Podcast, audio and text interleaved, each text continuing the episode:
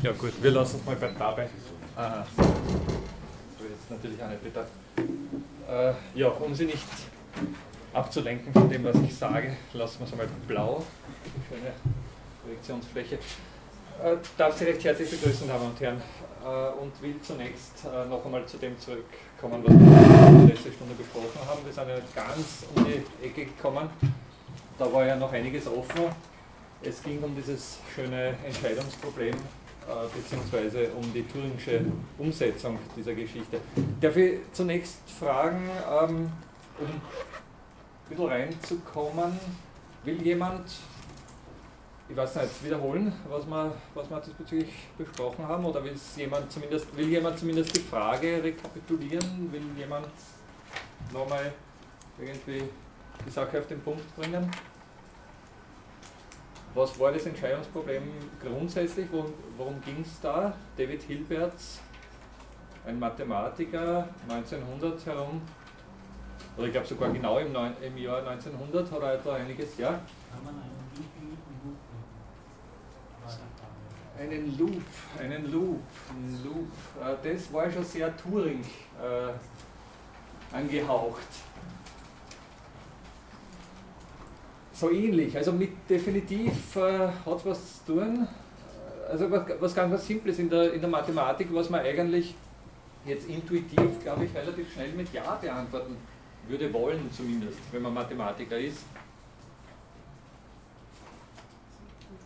Gibt es für jedes Problem, das sich in der Mathematik formulieren lässt, eine definitive Prozedur, die darüber Auskunft gibt ob sich das formulieren lässt oder nicht. Das war so jetzt ein bisschen fluffig äh, formuliertes Entscheidungsproblem. Ja.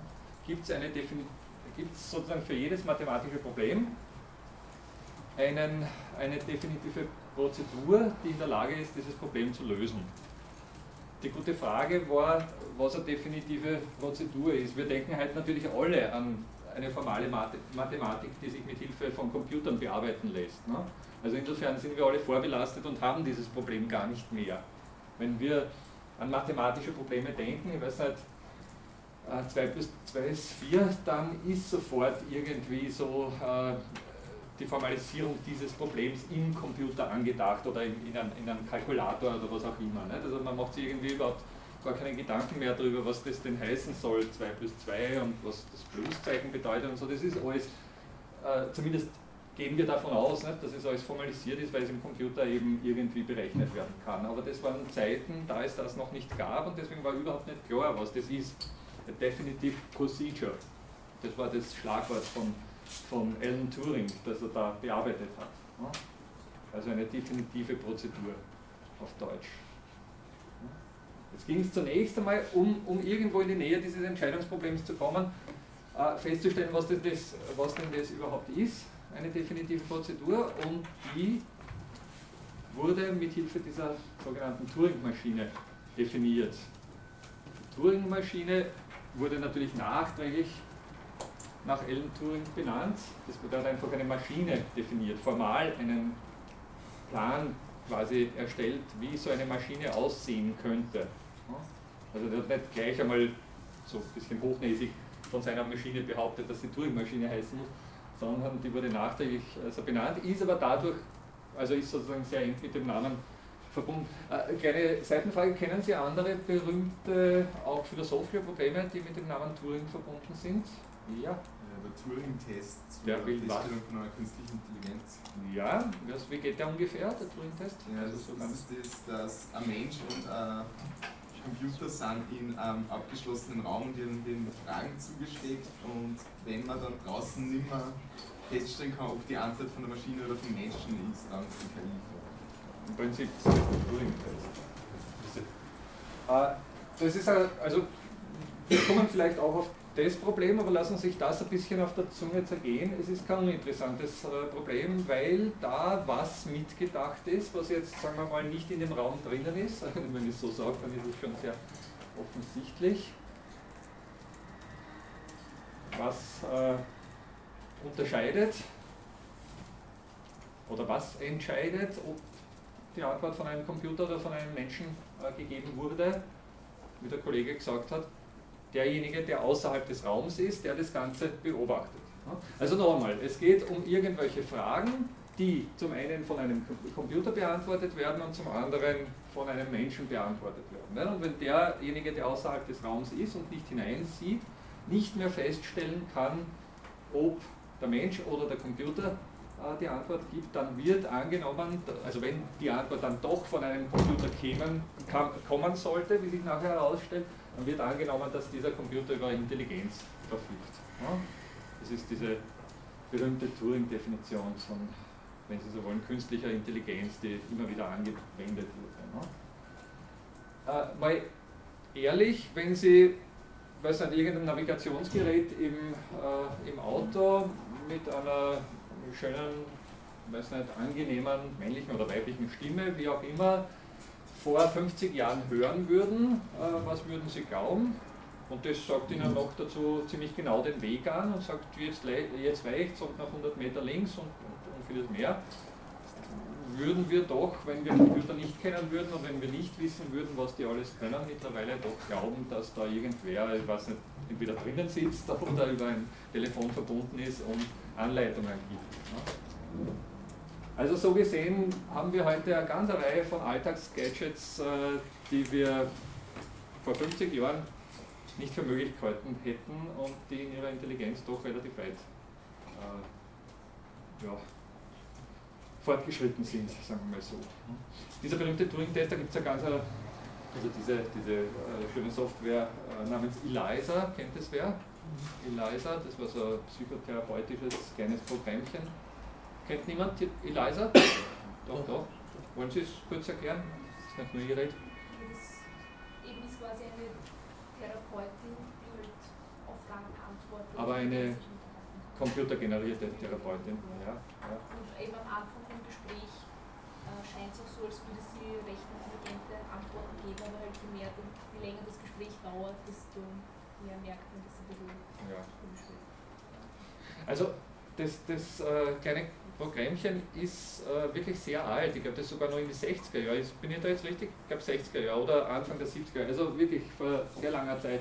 Und hat natürlich zunächst einmal keine verbalen Antworten gegeben, sondern einfach am Computer was, also eine Schrift ausgespuckt.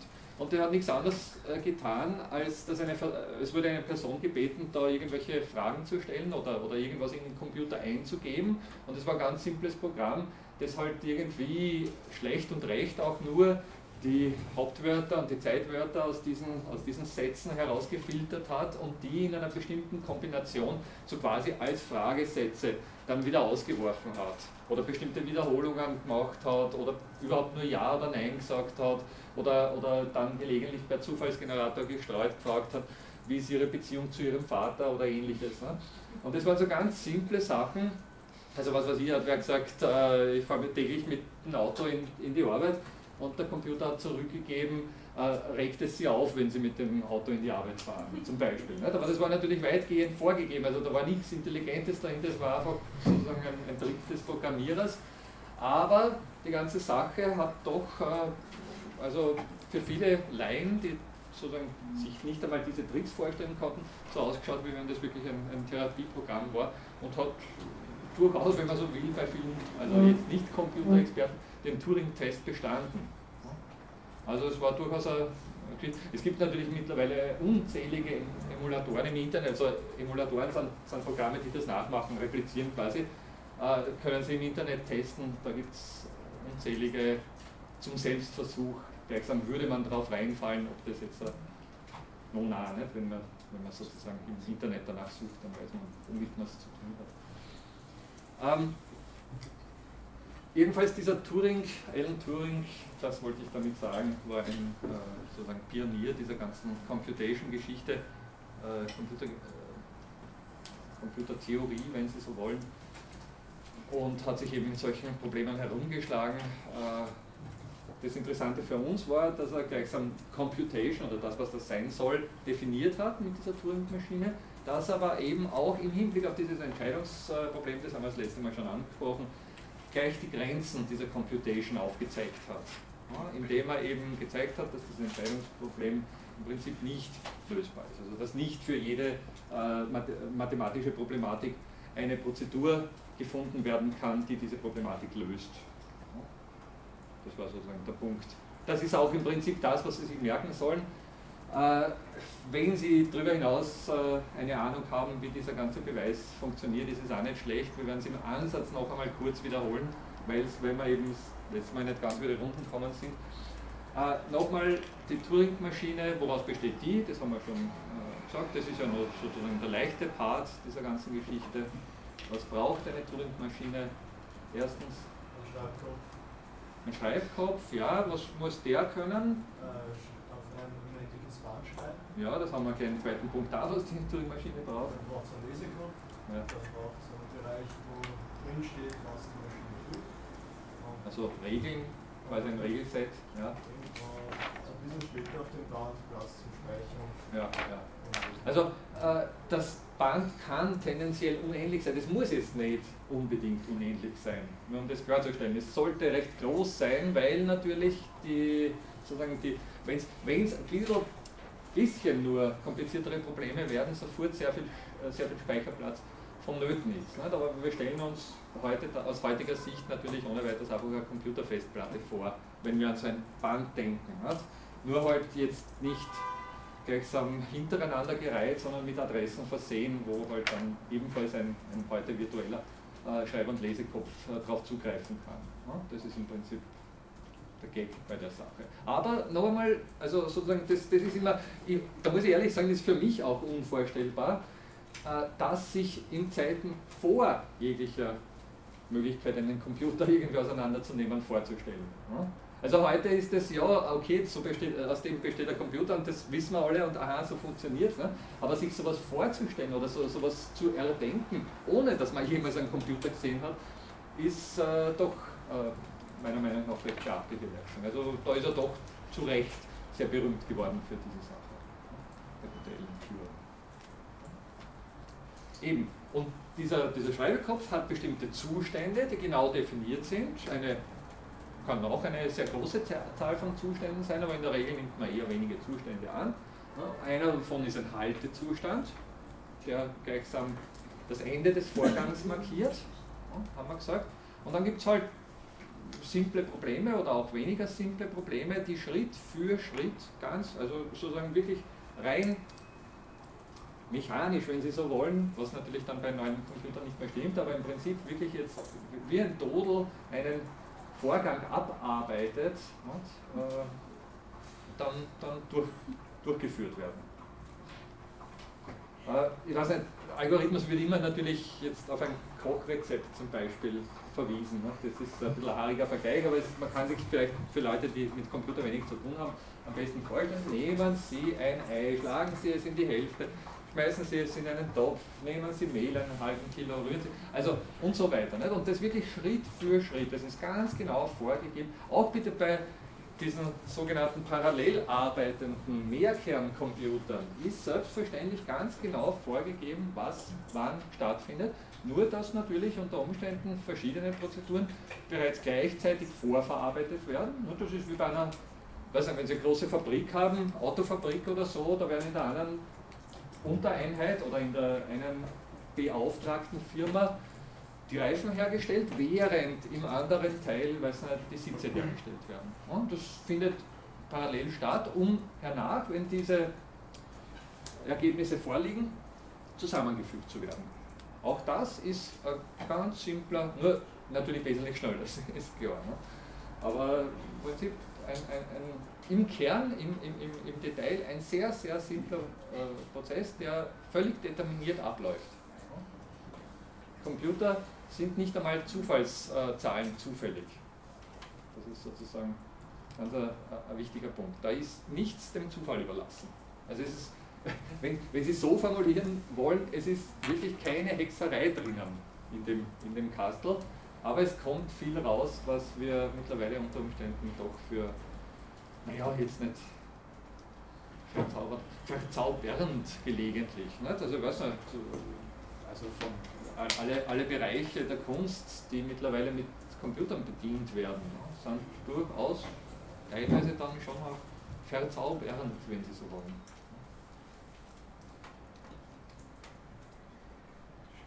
Okay, Turing-Maschine. Also das ist sozusagen die Geschichte und der entscheidende Punkt bei dieser Sache ist, dass im Prinzip eine Turing-Maschine auf sich selbst angewandt werden kann. Eine Turing-Maschine ist ein formaler Apparat, der aus formalen Definitionen besteht und er kann formale Definitionen oder formale äh, Zusammenhänge abarbeiten. Ja? Also er besteht selbst aus formalen Zusammenhängen und kann formale äh, Zusammenhänge bearbeiten und das heißt nichts anderes, als dass er die Zusammenhänge bearbeiten kann, aus denen er selbst besteht. Weil ich vorher von Emulation gesprochen habe, äh, Emulation ist nichts anderes, als wenn gleichsam ein Computer einen anderen bearbeitet oder eine Software auf eine andere zugreift und damit etwas tut. Also wir haben, glaube ich, das letzte Mal davon gesprochen, dass, weiß nicht, ein, ein, ein wenn Sie irgendeinen Text schreiben mit irgendeinem Textprozessor oder einem äh, Textverarbeitungsprogramm und, und äh, der Text hat, was nicht, 1300 Zeichen, dann können Sie mit einem Word-Count-Programm diese 1300 Zeichen zählen lassen. Also da haben Sie ein Programm, das auf das Ergebnis von einem anderen äh, Programm zugreift. Der Input für das eine Programm ist quasi das Ergebnis des anderen Programms. Das kann man sich natürlich, und da auch das Word-Count-Programm selbst auch aus Subeinheiten besteht, die gezählt werden können, kann man sich auch vorstellen, dass das Word-Count-Programm sich selbst zählt. Oder die, Codeteile, aus denen es besteht, zählt. Also es hat verwendet gleichsam als Input sich selbst. Das ist die Geschichte. Äh, das heißt, eine Turing-Maschine kann ihre eigenen Inputs lesen. Und aus einer, im Prinzip braucht man sich jetzt nur merken, aus einer geschickten Kombination dieser in sich selbst, äh, auf, auf sich selbst zurückgreifenden Verschachtelungen, aus einer geschickten Kombination heraus, hat der gute Turing einen Widerspruch konstruiert. Das ist jetzt gar nicht so eine schwierige Geschichte. Äh, da geht es eben dann um diesen sogenannten Infinite Loop und er verwendet ganz einfach den Infinite Loop einerseits als Problem, über das eine Aussage gemacht werden soll. Es geht konkret um die Frage, äh, lässt sich feststellen, äh, ob ein Programm zum Ende kommt also zu einem Zustand kommt, wo der Haltekopf dann in diesem Haltezustand ist, wie wir vorher gesagt haben, also ob das äh, Programm irgendwann mal aufhört, durchgeführt zu werden, oder ob das Programm vielmehr in einen sogenannten unendlichen, in eine unendliche Schleife verfehlt, verfällt, äh, also in seinen Infinite Loop hineingerät und unendlich zu laufen beginnt. Nicht unendlich zu laufen haben wir gesagt, das ist nichts anderes als der Zustand, wenn sich der Computer aufhängt nichts mehr geht, ganz einfach deswegen, weil irgendein Programmierfehler oder sowas vorliegt.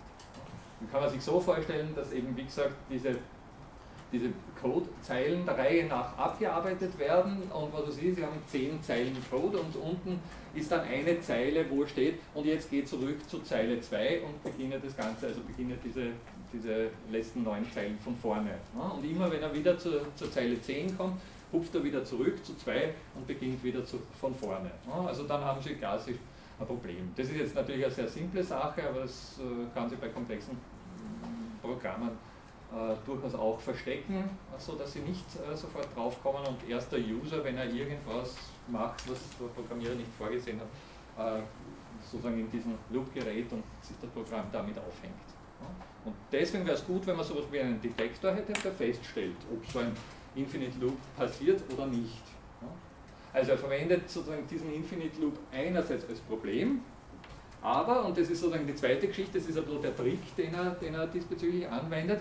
Wir haben gesagt, äh, meine, der Computer tut was und das, was getan wird, muss natürlich von einem menschlichen User in einer bestimmten Art und Weise interpretiert werden. Also der Computer, wenn Sie sich an das Beispiel von, von, von äh, vom letzten Mal erinnern, wo es einfach darum geht, gerade oder ungerade Zahlen, äh, also sozusagen die, die Geradheit oder Ungeradheit einer bestimmten Einserkolonne festzustellen.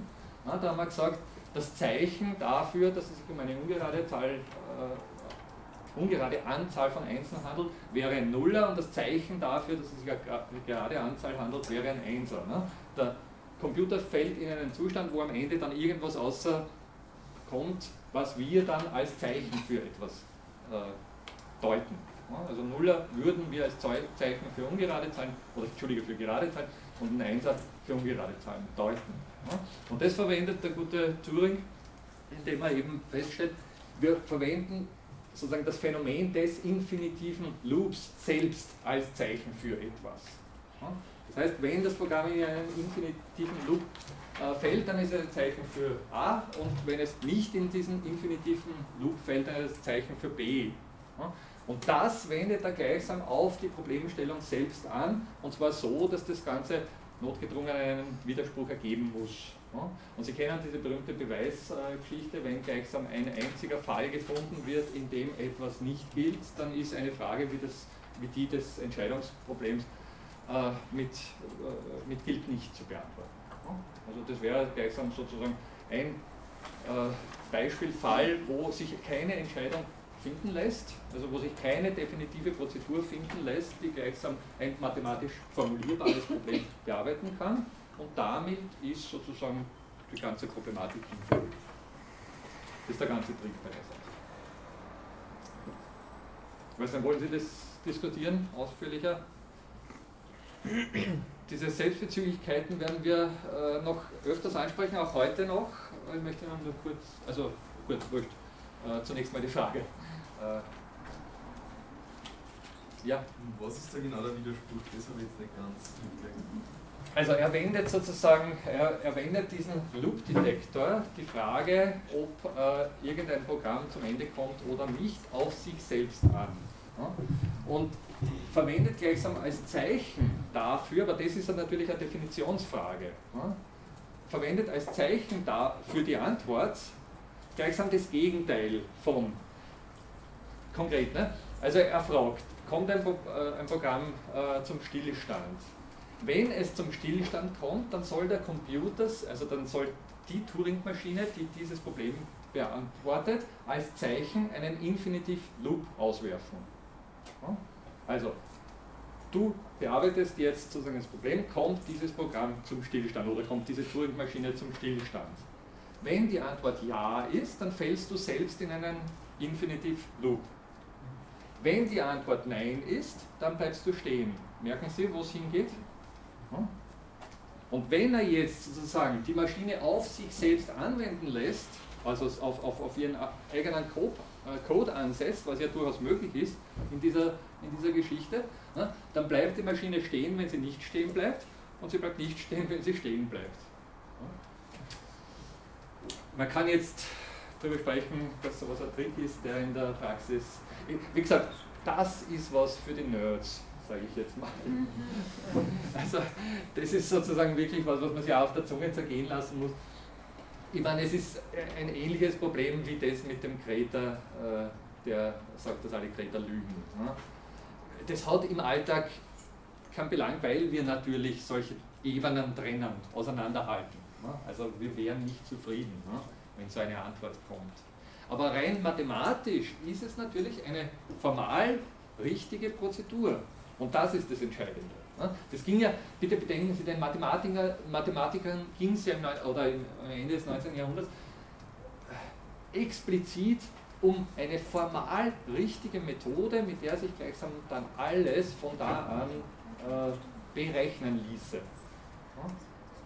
Und die braucht man dann nur mehr anwenden. Und das wäre ja sozusagen die Idee des Computers auch, äh, dass man gleichsam das nur äh, heranziehen braucht und dann in Wirklichkeit sagen wir, jede beliebige Frage Ja. Ich, ich, ich fürchte, ich krieg's nicht besser hin als gleichsam diese Art von Erklärung. Das muss man sich wirklich, das müssen Sie selbst durchspielen. Es ist auch so ein bisschen verwandt mit diesem Gestalt-Switch, wenn Sie das kennen. Also einmal schaut es aus wie eine Ente, einmal schaut es aus wie ein Hase. Oder einmal steht das Quadrat so und dann das andere Mal schaut so steht so. Nicht? Also wenn Sie das mit dem Epimenides, mit dem, mit dem Kreter durchspielen, ja, mal sagt er ja, aber dann stimmt das nicht, dann sagt er nein, dann stimmt wieder das nicht. Also es, es schnallt so hin und her, wenn Sie so wollen. Und das ist natürlich bei diesen formalen Geschichten ganz genauso. Ja. Also ich weiß, da, das ist nicht the most satisfying part of the whole story. äh, geht mir aber ganz genauso. Es ist nur sozusagen, um sich mal vor Augen zu halten, äh, was da geliefert wurde. Und was die, äh, also die Mathematiker haben sich sozusagen bis dahin war nicht klar, ob es nicht doch für jedes Problem, für jedes mathematisch formulierbare Problem eine Entscheidung gibt oder eine definitive Prozedur gibt, die dieses Problem lösen kann. Von diesem Beweis an, Alan Turing ist man, sozusagen, hat, man, hat man Besucher eingestellt, wenn Sie so wollen, ist im Gegenteil mit der Zeit natürlich draufgekommen, dass äh, sozusagen das, das wahre, das angewandte Problem ganz woanders liegt. Oder das anwendungsrelevante Problem ganz woanders liegt. Hat jemand eine Ahnung, wo das liegen könnte, jetzt im Hinblick auf Computation, auf theoretische Computation? Was sind denn wirklich die haarigen Probleme äh, im Hinblick auf den Computer? Das ist äh, sozusagen, das betrifft den Kernbegriff meiner Lehrveranstaltungen schlechthin. Wo wird es äh, problematisch, wenn was berührt ist oder wenn was äh, im Spiel ist? Ja, Komplexität und Komplexität ist im Prinzip jetzt ganz kurz gefasst was? Selektionszwang. Selektionszwang, ja, spielt mit, aber der Computer ist eben von sich her leider nicht in der Lage. Ich meine, klar, er selektiert, indem man es einfach nicht zusammenbringt. Nicht? Also, indem irgendwann die Kraft ausgeht oder ähnliches. Ne? Aber von sich her ist, also sozusagen Selektionszwang ist etwas, was wir, dem, dem wir begegnen, indem wir eben wirklich selektieren, wenn es zu komplex wird. Und zu komplex heißt nichts anderes, als dass es quantitativ zu umfassend wird, jetzt sehr verkürzt gesagt. Und das ist sozusagen das wirkliche große Problem, dass es eine ganze Reihe von, von, von im Prinzip berechenbaren Problemen gibt, für die einfach äh, die menschliche Daseinszeit grundsätzlich nicht ausreicht, um sie zu berechnen.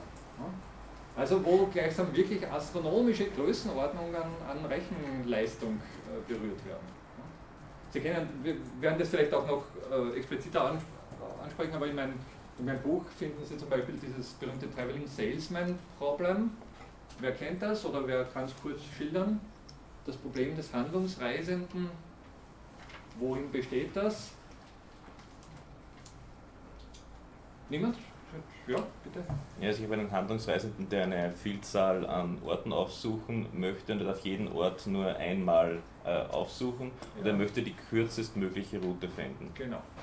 Und worin besteht sozusagen das Haarige? Also, was weiß ich, Sie wollen fünf, äh, fünf Städte aufsuchen in Europa und klar, also Time is Money und es sollte so schnell wie möglich gehen, das heißt, Sie wollen die kürzeste, Zugticket oder was auch immer, Sie wollen die kürzeste Route durch diese fünf Städte äh, finden. Ja? Was ist das Problem an der, an der Geschichte? Ja? Die Anzahl der Möglichkeiten. Genau. Also es gibt sehr viele Routen. Jemand eine Ahnung, wie es ausschaut mit den Möglichkeiten? Also ungefähre Vorstellungen? 5 hoch 5. Bitte? 5 hoch 5? Nein, noch, mehr, noch viel mehr. Also wenn Sie gleich mit der, mit der Formel kommen, es ist n minus 1 faktorielle und das ganze halbe, wenn es sich um symmetrische, also wenn es sich um Hin- und Retour gleich lange Reiserouten handelt. Aber wer das ausrechnet, also man für 5, äh, wer ist schnell, wer rechnet für 5? Bitte? 5 minus 1, weil der Handelsreisende erst mit jeder Stadt, in der er ist, vor den anderen Städten gleichsam als Problem steht. 5 minus 1, wenn es 5 Städte sind. Dann sind es 24. Halbe, 12. Richtig. Ne? Okay, also bei 5 Städten 12 verschiedene Reiserouten. Naja, lasst sie irgendwie noch machen, sagt man. Nicht? Also denkt man, gut, ähm, probiere ich heute alle 12 durch und dann wähle ich die kürzeste. Ne? Bei 10 Städten wer ist schnell im Kopf rechnen, beziehungsweise wer will einen Computer dazu verwenden, um schnell mal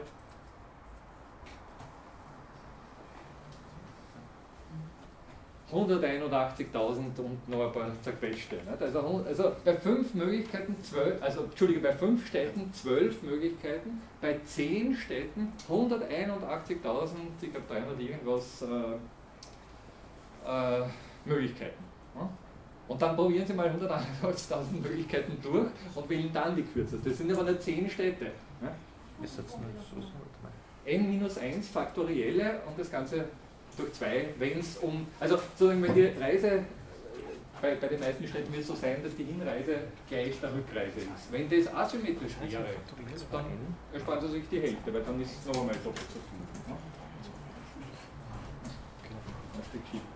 Ja, äh, 15 Städte, traut sich wer eine Schätzung abzugeben? so. Also wir, wir haben einen Sprung von 12 auf 181.000 gemacht, von 5 auf 10, ein Sprung zu 15 Städten, eine, eine Vorstellung? 20 Jahre. Ja, schätzungsweise? Naja, also da muss man gut schätzen, 43 Milliarden, also mehr als 43 Milliarden. Okay, also nur um Ihnen einen Anhaltspunkt zu geben, es gibt äh, Zusammenhänge, die enorm schnell komplex werden. Und der Computer hat genau bei den, also Sie können sich vorstellen, dass im Prinzip ist eine ganz simple Prozedur. Sie sagen dem Computer, hoch zu fünf Städte und du suchst die kürzeste Route. Ne? Das ist sozusagen überhaupt kein Problem. Für einen Computer, der macht einfach, was er macht und die heutigen Computer rechnen sehr schnell und der wird irgendwann einmal die kürzeste dieser zwölf Routen ausspucken. Man kann sich auch noch vorstellen, dass er das bei zehn Städten macht. Nicht? 181, äh, 181.000 Möglichkeiten durchzurechnen, ist jetzt auch keine große Geschichte. Aber sozusagen bei der praktischen An auch 43 Milliarden ist für einen Computer noch keine große Geschichte, aber bei der praktischen Anwendung ja, wird es dann gleich einmal problematisch. Und es sind nur 15 Städte. Sie können sich vorstellen, dass Sie 100 Städte durchreisen wollen und die kürzeste Route wissen wollen, zum Beispiel. Ja. Oder in, in, in, müssen jetzt nicht unbedingt Städte sein. Es gibt ja genug Zusammenhänge, wo es um das gleiche Problem geht, aber eben äh, größere Zahlen im Spiel sind. Das heißt, bei diesen Zusammenhängen ist der Computer schnell überfordert, wenn es astronomisch wird, wenn es sehr groß wird bei den Zahlen.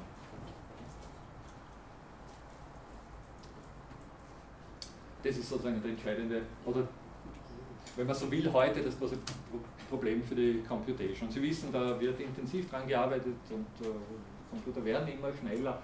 Mittlerweile denkt man eben über diese Quantencomputer nach, die mehrere Rechenschritte wirklich zeitgleich machen können, wenn es sozusagen wirklich praktisch umsetzbar wären oder sind. Das weiß man noch nicht so genau, aber es gibt Hinweise darauf, dass es gelingen könnte. Es gibt zumindest, das ist ganz lustig, also da haben Sie sozusagen einen, einen, einen Forschungsbereich, wo es die Algorithmen schon vor den Maschinen gibt. Also bei der Turing-Maschine war es natürlich ein theoretisches Konstrukt und man kann darüber nachdenken, obwohl es die Maschine selbst noch nicht gibt, dass man entsprechende Algorithmen dafür schreibt.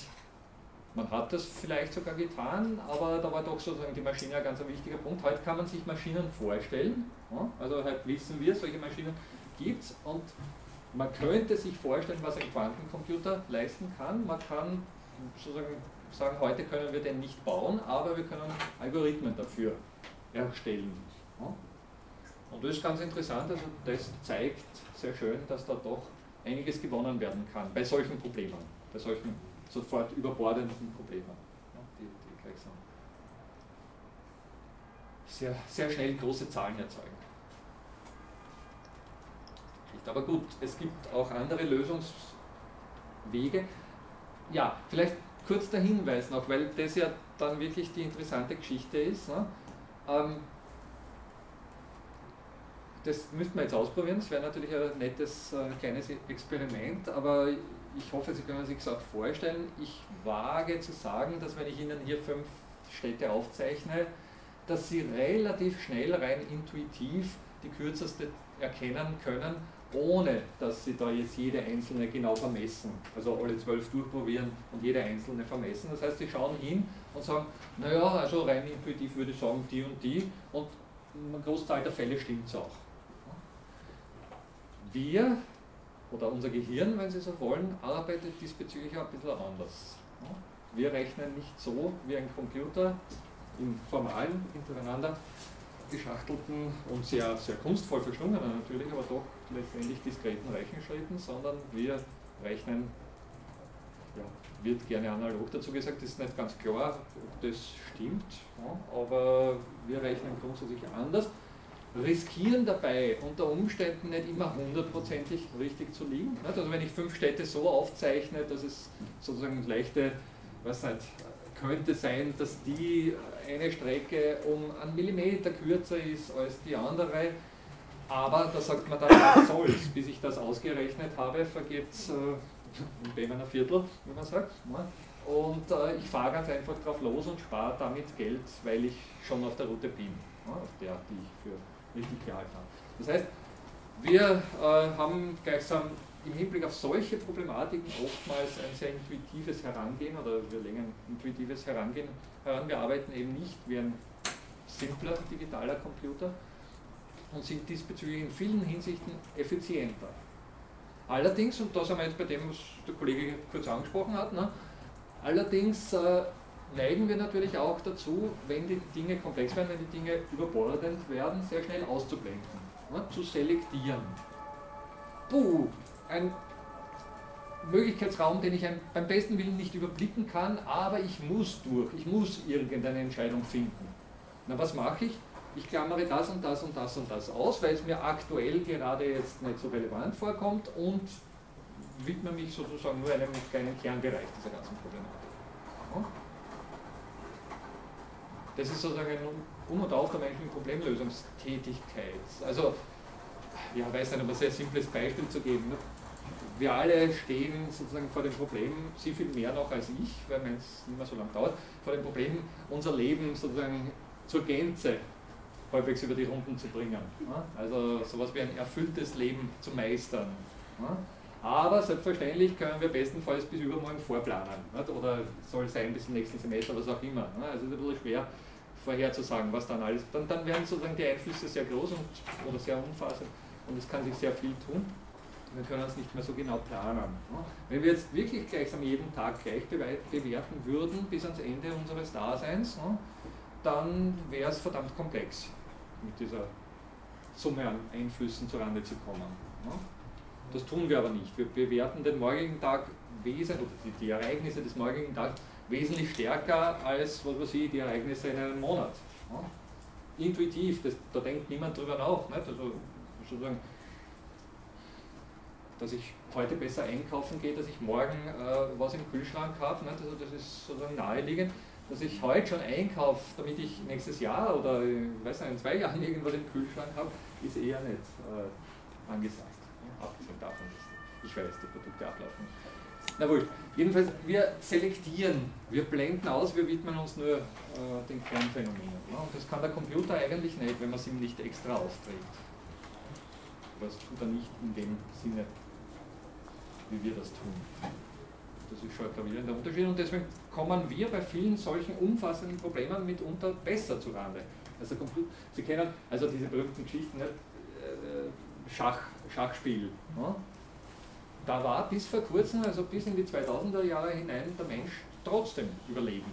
Ganz einfach deswegen, weil es äh, am Schachspiel eine enorme Zahl von, äh, von Möglichkeiten gibt ich, ich, weiß, ich habe die Zahlen jetzt nicht mehr so genau erinnert, in, im, im, Kopf, aber ich glaube, es gibt so etwas wie 35 Regeln oder 35 mögliche äh, Spielbewegungen oder sowas. Und schon daraus gibt es, glaube ich, einen Möglichkeitsraum von, was ich auch einigen Milliarden Positionen am Schachbrett. Ne? Und dann kommt es noch sozusagen auf das Hintereinander dieser Positionen an und vieles mehr. Also sozusagen auf die, auf die auf die Geschichte dieser Position. Wissen Sie da die Zahlen besser? Äh, nein, ja, keine also, Ich wollte was anderes sagen. Also okay, ja. Ähm, ist es nicht so, dass man, wenn man davon spricht, äh, Selektion, mh, wenn wir sozusagen uns alles unter Zahlen vorstellen, mhm. Wir reduzieren ja dadurch auch schon äh, Zusammenhänge, Komplexität mhm. und dann wäre das eigentlich auch schon äh, gewisse Form von Reduktion von Wirklichkeit, äh, wenn wir sozusagen alles durch den Computer berechnen. Mhm. In dem Sinn. Mhm. Ja. Ja, würde ich durchaus so sehen. Es, ist, es sind die Zahlen selbst, ich meine, es ist ganz interessant. Äh, es gibt von Archimedes, wenn ich das richtig in Erinnerung habe, eine Zahl, die er vorgeschlagen hat für die Anzahl der Sandkörner. Und das hat auf Griechisch dann auch irgendwie so geheißen, ne, die Anzahl der Sandkörner. Was nichts anderes heißen sollte, ist, dass er nicht weiß, wie viele Sandkörner auf der Welt vorhanden sind. Ne? Aber äh, sehr viele und das war umfassend. Ne? Und wenn sich heute, ha, wie war das gestern? Hat gestern jemand im Standard das über die äh, 100 Milliarden Euro Rettungsschirm gelesen? Niemand? Lest ja keiner? Sollte du. Entschuldige, ich repliziere es jetzt aus, aus dem Gedächtnis, aber es ist ein lustiges Beispiel, um, um diesbezüglich äh, darauf aufmerksam zu machen, weil es mir gerade einfällt. Also es ging um eine Maschine, die pro Sekunde 100 Euro ausschüttet. Pro Sekunde 100 Euro, genau, so war das. Dann haben sie in einer Minute 6000 Euro ausgeschüttet. Dann haben Sie, also in einer Minute 6000 Euro, dann haben Sie in einer Stunde ähm, 36.000, nicht? Ja. Bitte? Ja. 360. 360.000, genau. Eine Stunde 360.000 Euro. Okay, also Sekunde, Minute, Stunde haben wir jetzt. Äh, für eine Million dann ungefähr drei Stunden, also ungefähr ein bisschen weniger. Und äh, für die 100 Milliarden äh, Euro Rettungsschirm, wie lange müsste die Maschine arbeiten? Schätzung? Ja, irgendeine Schätzung, das sind, um mal zu beginnen. Ein Jahr, wer bietet weniger, wer bietet mehr? 1000 Jahre. Uh, das ist ein bisschen gar. Aber es, äh, sozusagen die Richtung äh, stimmt, es dauert, glaube ich, 31 Jahre, wenn ich es jetzt richtig in Erinnerung habe. Lesen Sie den gestrigen Standard, das war so eine kleine Rubrik am Rande. Ne? 31 Jahre, äh, wenn, das, wenn die Maschine jede Sekunde 100 Euro ausspuckt. Ne? Ah, wo, warum bringe ich das jetzt oder warum fällt mir das jetzt ein? Ganz einfach, weil sozusagen da Größenordnungen berührt sind. 100 Milliarden ist uns jetzt aus den täglichen Nachrichten gar nicht so unvertraut. Also das hören wir täglich. Mittlerweile, die haben sich ja rauflizitiert. Nicht? Also da ging es zuerst um was nicht, 10 Milliarden, die man den Griechen gibt. Ne? Und, und dann hat man gesagt, naja, vielleicht doch besser 20, weil es 10 zu wenig sein könnten. Ne? Und jetzt sagt man eben, damit sozusagen der ganze Euroraum abgesichert ist, dann doch besser 100 Milliarden. Und wo sagt man, ja, na gut, ist zwar viel, aber kann ich mir eh nichts darunter vorstellen. Ne? Wenn Sie es dann sozusagen so zerlegen mit dieser 100-Euro-Maschine pro Sekunde, dann wird schon irgendwie vorstellbar, weil 31 Jahre sehr lang sind. Ne? Aber auch diesbezüglich, und da haben Sie ganz recht, nicht? also wir, wir, unsere Lebenszusammenhänge werden natürlich immer in solche Bilder hineingepresst. Ne? Und für diese Bilder stehen Begriffe. Nichts anderes haben wir zur Verfügung. Ne? Der Begriff 100 Milliarden ist ein Bild, unter dem sich niemand was Präzises vorstellen kann. Ne? Und sozusagen da ist es dann eigentlich wurscht, ob ich äh, jetzt 100 Milliarden äh, sage, was nach einem Zahlwort klingt und irgendwie die Präzision von, von Mathematik mit ins Spiel bringt, oder ob ich sage verdammt viel. Ja? Äh, da ist es sozusagen, wenn Sie sich unter verdammt viel ungefähr so viel vorstellen wie unter 100 Milliarden, dann ist es gleichbedeutend. Es ist völlig egal, was ich sage. Ja? Und ich würde mal behaupten, dass im Prinzip jetzt auch die Zahl 5 nichts anderes tut als die Zahl 100 Milliarden. Nur sind wir viel vertrauter damit und können sozusagen unsere Hand vor Augen halten, um, um zu sehen, was 5 sozusagen an Größenordnung hergibt.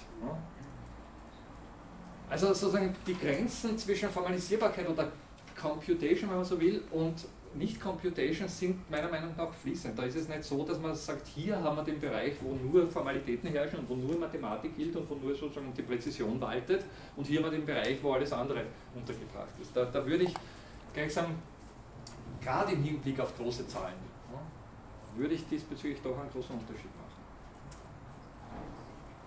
Also, Entschuldige, eher keinen großen Unterschied machen, das war die, die Quintessenz. Also da, da ist, würde ich sozusagen einen fließenden Übergang vermuten. Wo's, wo's und, und man weiß das auch nicht, also, da gibt es diese schönen Geschichten von, von irgendwelchen äh, indigenen Völkern, die in ihrem Lebenszusammenhang einfach nicht mehr äh, Zahlen brauchen als, was weiß ich, bis mit den Fingern und dann irgendwie in, in, in Teilen des Armes bis hier rauf gerechnet werden können. Es gibt so schöne, weiß nicht, äh, Zeichen dafür, was dann, weiß nicht, die Zahl 20, und da ist man schon da oben. Nicht? Also mehr als 20 gibt es gar nicht. 20 und das nächste ist viel. Oder ich weiß nicht, in der Volksschule lernt man, glaube ich, heute in Zahlenräumen. Da gibt es zuerst den Zahlenraum bis 10 und dann gibt es den Zahlenraum bis 100. Ich weiß nicht, vielleicht ist da jemand besser vertraut, aber ich höre davon, dass da gleich sind.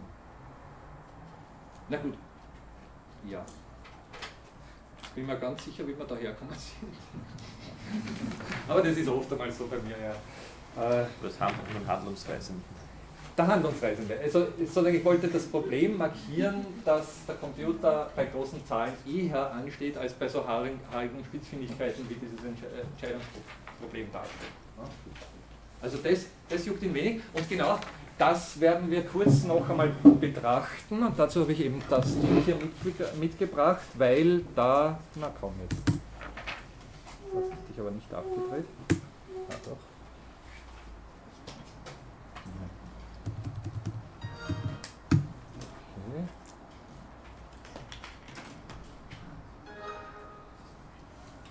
So. Okay, wollen. Das hier, na, Sie sehen können. Ähm,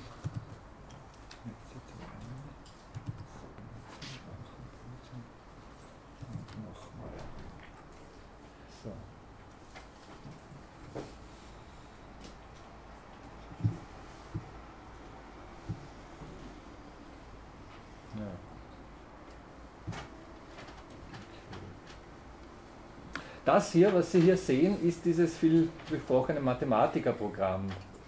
Ich will Sie aber zunächst, ich zeige es Ihnen dann gleich ausführlicher, will ich Sie zunächst eben auf ein so ein Problem aufmerksam machen oder auf ein Ergebnis aufmerksam machen, das wir das letzte Mal mit diesem schönen Satz, dieser Satz hat 30 Buchstaben angesprochen. Das ist ein Satz, der etwas über sich selbst aussagt. Und ich habe davon gesprochen, dass, oder eben auch dieser Epimenides oder auch dieses Problem der Turing-Maschine, dieses Entscheidungsproblem und vieles mehr, sind selbstbezügliche Zusammenhänge. Zusammenhänge, die gleichsam über sich selbst irgendwas sagen und die in der äh, klassischen äh, Philosophie äh, eben grundsätzlich als Philosophie, äh, Entschuldigung, als Paradoxie bezeichnet werden. Ja? Also wo es um etwas geht, was man eigentlich vermeiden sollte. Hm? Paradoxien Sie kennen diese berühmte Geschichte, kann Gott einen Stein äh, erschaffen, der so schwer ist, dass er ihn selbst nicht heben kann? Ja? Kann er das? Sicher, Gott kann alles. Ja? Aber wenn er dann selber nicht heben kann, dann kann er eigentlich nicht Gott sein, weil eigentlich kann er ja alles. Ja? Aber wenn er es nicht kann, dann ist er auch nicht Gott. Also so ein klassisches Paradoxon, das eben in unserem Kopf ein bisschen für Verwirrung sorgt. Äh, deswegen, weil es für Verwirrung sorgt und weil es auch jetzt nicht schön formal lösbar ist, also weil es sozusagen kein, kein easy way out gibt, wurde in der klassischen Philosophie solche, wurden solche Probleme vermieden. Also man hat sozusagen diese Paradoxien und auch die, diese äh, Circuli, Diaboli und äh, Vicious Circles und wie sie alle genannt wurden, eben einfach sozusagen zu vermeiden versucht was, und das ist das Spannende bei der Geschichte, meiner Meinung nach und aus der Sicht dieser Computational Theorie ein Holzweg war. Weil ganz einfach sich herausstellt, dass die Natur relativ problemlos mit solchen Selbstbezüglichkeiten zurande kommt. In der Natur gibt es nämlich doch ein Ergebnis von Selbstbezüglichkeiten und dieses Ergebnis heißt Attraktoren. Attraktoren wenn sich Dinge in einer bestimmten Art und Weise aufeinander beziehen, dann kann es zu Regelmäßigkeiten kommen, die sich relativ sicher einstellen, egal von welchem Anfangszustand aus diese, diese, dieser Zusammenhang gestartet wird. Das heißt, Sie können gewisse weiß ein gewisses Wirkungsfeld haben, Zusammenhänge haben, die, egal wie sie beginnen, immer auf eine bestimmte äh, Situation hinauslaufen. Und diese eine bestimmte Situation heißt Attraktor, ganz einfach, weil sie gleichsam die Entwicklung anziehen, attrahiere. Also die, die saugen gleichsam diese Entwicklung an. Das ist ein ganz wichtiger Punkt, äh, wenn, wenn, wenn wir das ein bisschen durchbesprochen haben, werden Sie sehen, dass sehr viele Alltagsphänomene als Attraktoren gefasst werden können oder betrachtet werden können. Nochmal, es, kommt, es gibt Zusammenhänge, die ganz egal, wie sie gestartet werden, auf, eine bestimmte, auf einen bestimmten Zustand hinauswerfen, hinauslaufen. Entschuldige, hinauslaufen. Und diese Zusammenhänge werden Attraktoren genannt oder diese Zustände werden Attraktoren genannt. Und da haben wir so einen Zusammenhang und der ist ganz simpel, einfach so, um es Ihnen zu demonstrieren, diese ganze Geschichte. Dieser, halt, Entschuldige, sorry, da zwei ist gescrollt. Ähm, ich muss ein bisschen um Entschuldigung bitten, ich tue mir auf dem kleinen Ding und der ist natürlich auch ein bisschen schwach auf der Brust, also ist ja nur so ein Net Netbook. Also gerade für so ein Programm wie Mathematiker ist das ein bisschen unterdimensioniert, aber wie auch immer. Äh, diese, diese eine kleine Operation, die ich Ihnen jetzt vorführen wird, lautet, die, die steht hier oben, die lautet einfach, dividiere durch 2 und zähle 1 dazu. Dividiere durch 2 und zähle 1 dazu. Aber rechne äh, sozusagen das nicht für verschiedene x aus, sondern verwende das Ergebnis als neue Eingabe für diese Operation. Wie wird so etwas genannt, wenn gleichsam das Ergebnis einer Operation im nächsten Schritt als Eingabe für diese Operation verwendet wird? Algorithmus? Ja, also Algorithmen sind oft so aufgebaut, aber es, wird, es gibt sozusagen einen, Fachterminus. Ja? Rekursiv? Die Rekursion. Nicht eine Rekursion verwendet gleichsam ihr eigenes Ergebnis, um im nächsten Schritt darauf angewandt zu werden. Die einzelnen Schritte werden Iterationen genannt. Das ist auch ganz äh, wichtig zu merken. Iterationen sind sowas wie Wiederholungen, allerdings nicht punktgenaue Wiederholungen, sondern Wiederholungen, die gleichsam mit einem leicht veränderten, aus dem vorhergehenden Ergebnis stammenden Input vollzogen werden. Also wenn Sie, ich weiß nicht, das klassische Beispiel der Zinseszinsrechnung, äh, wenn Sie 100 Euro mit 3% verzinsen, dann wird einmal im Jahr gleichsam äh, ein gewisser äh, Zinsbetrag auf Ihr Sparbuch äh, gezahlt. Im nächsten Jahr wird aber nicht der gleiche Betrag auf das Sparbuch bezahlt, sondern da wird gleichsam die Summe, die Sie im vorigen Jahr durch die Zinsen angesammelt haben, als Grundlage verwendet, um im nächsten Jahr wieder verzinst zu werden mit 3%. Wenn ich 100 Euro mit 3% auf zwei Jahre verzinse, was habe ich im Endeffekt? Wie viel habe ich? 3% von 100 Euro wären 3, äh, 3 Euro. Ja. Das heißt, ich habe im ersten Jahr 103 Euro, 3% von 100 Euro. Jetzt habe ich 103 Euro. Wie viel habe ich im zweiten Jahr? Sehr schnell. Ich habe nicht nur einfach 106 Euro, sondern ich habe 106,9. Ja. Also sozusagen immer der Betrag, den ich vorher angesammelt habe, kommt im nächsten Jahr als Grundlage für die neue Verzinsung ins Spiel. Solche, äh, solche, solche Rechenarten werden rekursiv genannt. Wenn Sie, wenn Sie so wollen, ist unser Dasein rekursiv gemodelt. Denken Sie mal dran. Ne? Also ich weiß nicht, äh, diejenigen kulturellen Werte, die uns zur Verfügung stehen heute, inklusive der modernen Wissenschaften, inklusive der Philosophie, inklusive all dessen, was wir wissen, wurde von früheren Generationen in deren kultureller, philosophischer, aber auch wissenschaftlicher Arbeit gleichsam äh, geliefert, also gleichsam angesammelt, wenn Sie so wollen.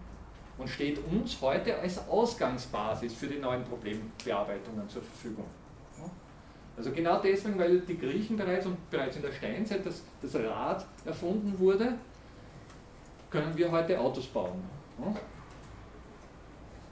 Da wird gleichsam ein Output geschaffen, etwas geschaffen, was dann zur Verfügung steht, um auf diesem neuen Niveau sozusagen wieder irgendwelche Bearbeitungen vorzunehmen. Unser ganzes Leben verläuft in dem Sinne rekursiv. Wir verwenden die Ergebnisse früherer, früherer Generationen. Und das ist so ein ganz simples Beispiel, das ich Ihnen eben zeigen will. Also halbiere eine Zahl und zähle 1 dazu und wiederhole dieses Ergebnis rekursiv oder wiederhole diese Operation rekursiv auf das Ergebnis. Ja? Wer ist schnell im, im Rechnen? Äh, wenn wir 4 als Ausgangspunkt nehmen, also 4 durch 2 ist 2, plus 1 ist 3. Ja?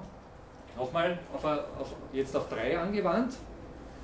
3 Hälfte 1,5 plus 1 ist äh, 2,5. Ja? Nochmal angewandt, 2,5, also da wird es jetzt dann schon mit dem Kopfrechnen ein bisschen schwierig, 1,25 plus 3 ist 2,25. Okay, lässt sich was erkennen? das habe ich eben hier dann mit diesem Graph, das habe ich hier mit diesem Graph angedeutet, lässt sich was erkennen. Es konvergiert gegen 2. Okay, und jetzt zeige ich Ihnen einfach das Ganze grafisch. Wir verwenden statt 4, halt, Entschuldige, ja, es wäre natürlich jetzt günstig, wenn das ein bisschen kleiner wäre, das Ganze. Ja, dann sieht man die ganze Geschichte. Das mal 100 und schauen wir, ob wir es draufkriegen. Ja, so ist er ein bisschen kleiner und leichter sichtbar. Also ich habe hier, hier brauche ich, das ist sozusagen, das ist klassischer Mathematiker-Code, nur um Ihnen diese, dieses Programm auch kurz vorzustellen. Das ist dieses Mathematiker, dieses Programm, das der Stephen Wolfram äh, entwickelt hat und auch kommerziell vertreibt. Und dieser Stephen Wolfram ist derjenige, der unserer Lehrveranstaltung den Namen gegeben hat, indem er ein Buch geschrieben hat, das A New Kind of Science heißt. Der hat gleichsam durch die Art von mathematischer Beschäftigung äh, diese Idee gehabt, dass sich aus äh, eben komputablen oder komputierbaren, berechenbaren im weitesten Sinn Zusammenhängen auch so etwas wie eine Welterklärung äh, schaffen lässt. Also es ist dieses Weltbild, das unserer Lehrveranstaltung zugrunde liegt, selbstverständlich mit einem Fragezeichen versehen. Also ich möchte es äh, betonen. Ne? Wir, wir sind hier nicht dazu da, das einfach simpel hinzunehmen und Ja und Amen zu sagen, was der gute Stephen Wolfram vorschlägt, sondern wir sind dazu da, das kritisch zu hinterfragen. Wir sind Philosophinnen und Philosophen? Die problematisieren bestimmte Behauptungen. Also diese Lehrveranstaltung ist Teil dieser Problematisierung. Obwohl ich natürlich doch einen sehr großen Teil davon dazu verwenden werde, um sie ein bisschen einzuführen in diese Denkweise. Aber missverstehen Sie es nicht. Auch ich bin keineswegs entschieden bei dieser Frage und wie gesagt, ich werde diese vielfältigen Hinweise sammeln und hier auch vorführen, die darauf äh, deuten, dass eben diese New Kind of Science nicht in Formalisierbarkeit, in Komputierbarkeit oder Berechenbarkeit aufgeht. Darum geht es im Prinzip mir. Okay, aber das ist dieses Programm und das ist ein typischer Mathematiker Programmier also Programmcode, wenn Sie so wollen, den muss man lernen, das ist jetzt keine große Geschichte, gibt es wunderschöne Tutorials und, und Hilfsanweisungen im Netz. Wir probieren das Ganze jetzt für, was weiß ich, minus 3 zum Beispiel. Schreiben hier minus 3 hier hin und suchen den entsprechenden Tastenbefehl und Sie sehen auch diese Folge konvertiert gegen 2. Ja?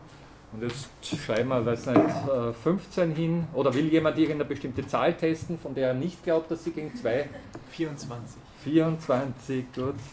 Ja. Und Sie sehen, auch die konvertiert gegen 2. Ja? ja? Äh, ich habe gesagt, Mathematiker selbst vier Jahre lang äh, in der Schule gemacht, da schafft es das auch mit Pi? Probieren. Es gibt da, schau mal, ob er das Kürzel. Escape, P, Escape. Schau mal. Ich glaube, es geht um. P, Escape.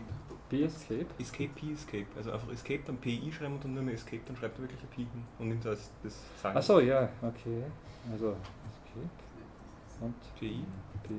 Klein. Wo bin ich? PI. Und nur mehr Escape. Und nochmal Escape. Ah ja, sehr schön. Jetzt haben wir ein Pi. Ja, und tut er auch.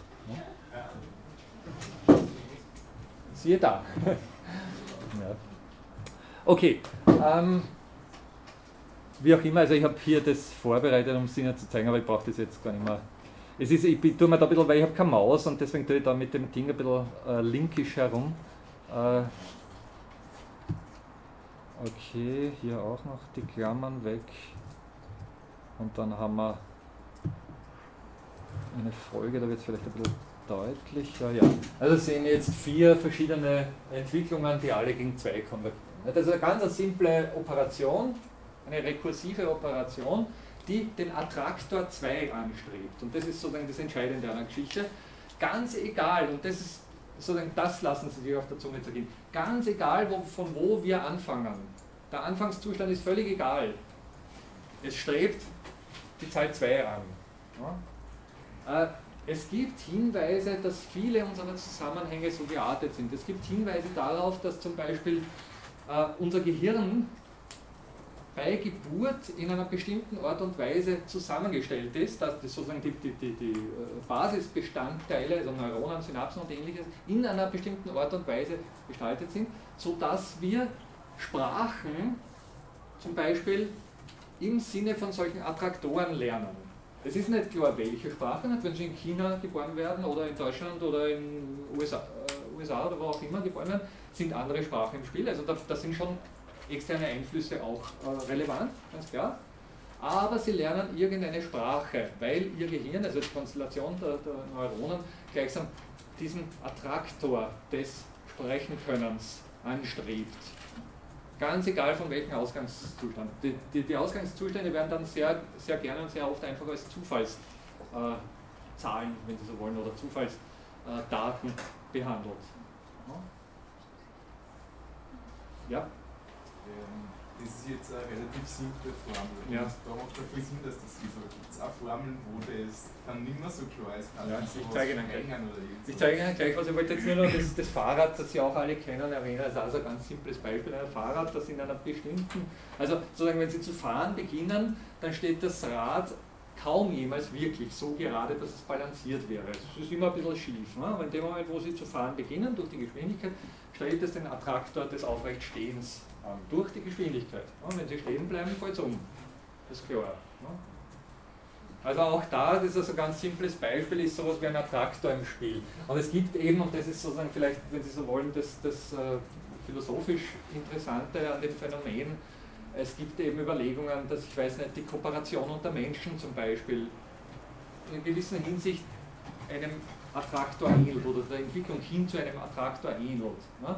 Wir sind sozusagen durch unsere äh, ganze Entwicklung und durch unser sonstiges Umfeld gleichsam zur Ko Kooperation, wenn man so will, angelegt.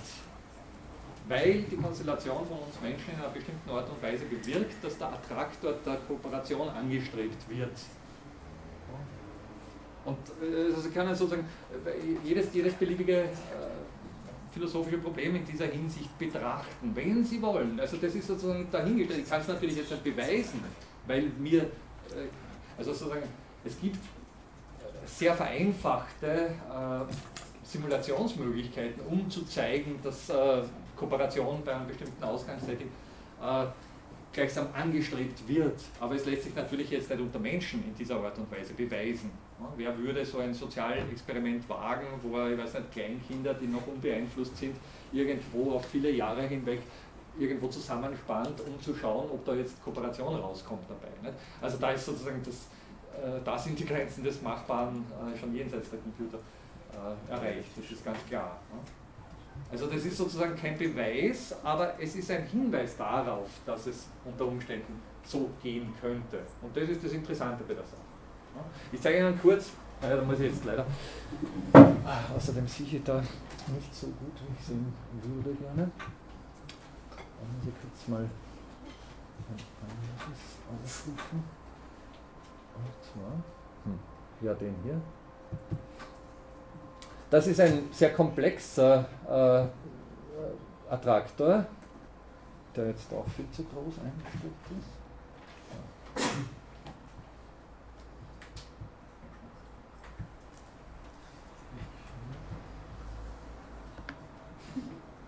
Das ist ein sogenannter Peter de Jong-Attraktor. Das ist einfach eine Zusammenstellung aus verschiedenen Differentialgleichungen, die noch so trigonometrische Funktionen verwenden. Äh, das ist im Prinzip jetzt, also da läuft es nicht auf eine einzelne Zahl hinaus, sondern da läuft es auf eine Dichte hinaus, die so eine schöne, interessante Form ergibt. Also eine, sozusagen eine Wahrscheinlichkeitsverteilung, die eine bestimmte äh, Dichteverteilung äh, von, von Punkten hier in einem, in einem Quadrat ergibt. Und Sie sehen zum Beispiel, wenn ich hier diese Werte ganz leicht verändere oder auch weniger leicht verändere, dann kommen andere Attraktoren oder andere Formen von, von Attraktoren äh, zutage. Wenn Sie mit solchen Spielereien äh, eine Freude haben, es gibt auf meiner Webpage ein, so eine App, äh, das Sie sich herunterladen können, wenn Sie ein Android-Smartphone haben oder ein, ein, ein, ein entsprechendes Tab. Können Sie sich das runterladen und können genau diesen Peter de Jong, der ist da dabei. Es gibt ein paar andere Attraktoren auch in dem App, können Sie dann durchtesten und herumspielen. Also das sind natürlich jetzt nicht wirklich äh, anwendungsnahe Applikationen, mit denen Sie dann viel tun können, aber es ist ästhetisch unter Umständen ganz ansprechend. Das wird übrigens wirklich ver verwendet für Designs und, und also manche, manche Leute, Designer, professionelle Designer, spielen sich dann mit solchen äh, Funktionen herum, um eben irgendwelche schönen Formen zu generieren. Sie können das jederzeit natürlich bunt einfärben oder die Dichte entsprechend erhöhen und vieles mehr. Ich habe es da jetzt heruntergesetzt, weil, äh, weil der Computer ein bisschen schwach auf der Brust ist, aber im Prinzip ist dem kein Ende gesetzt. Okay, und jetzt kommen wir wieder zurück zu dieser anderen Geschichte, nämlich dieser hier. Ähm, da werden wir hier nochmal einen sollte eigentlich hinhauen, genau. Ähm, das ist die Sache, mit der das Stephen Wolfram, also der, der die, den Namen der Lehrveranstaltung initiiert hat, mit der der Stephen Wolfram äh, gleichsam seine Gehversuche gemacht hat. Äh, wer weiß, worum es sich handelt?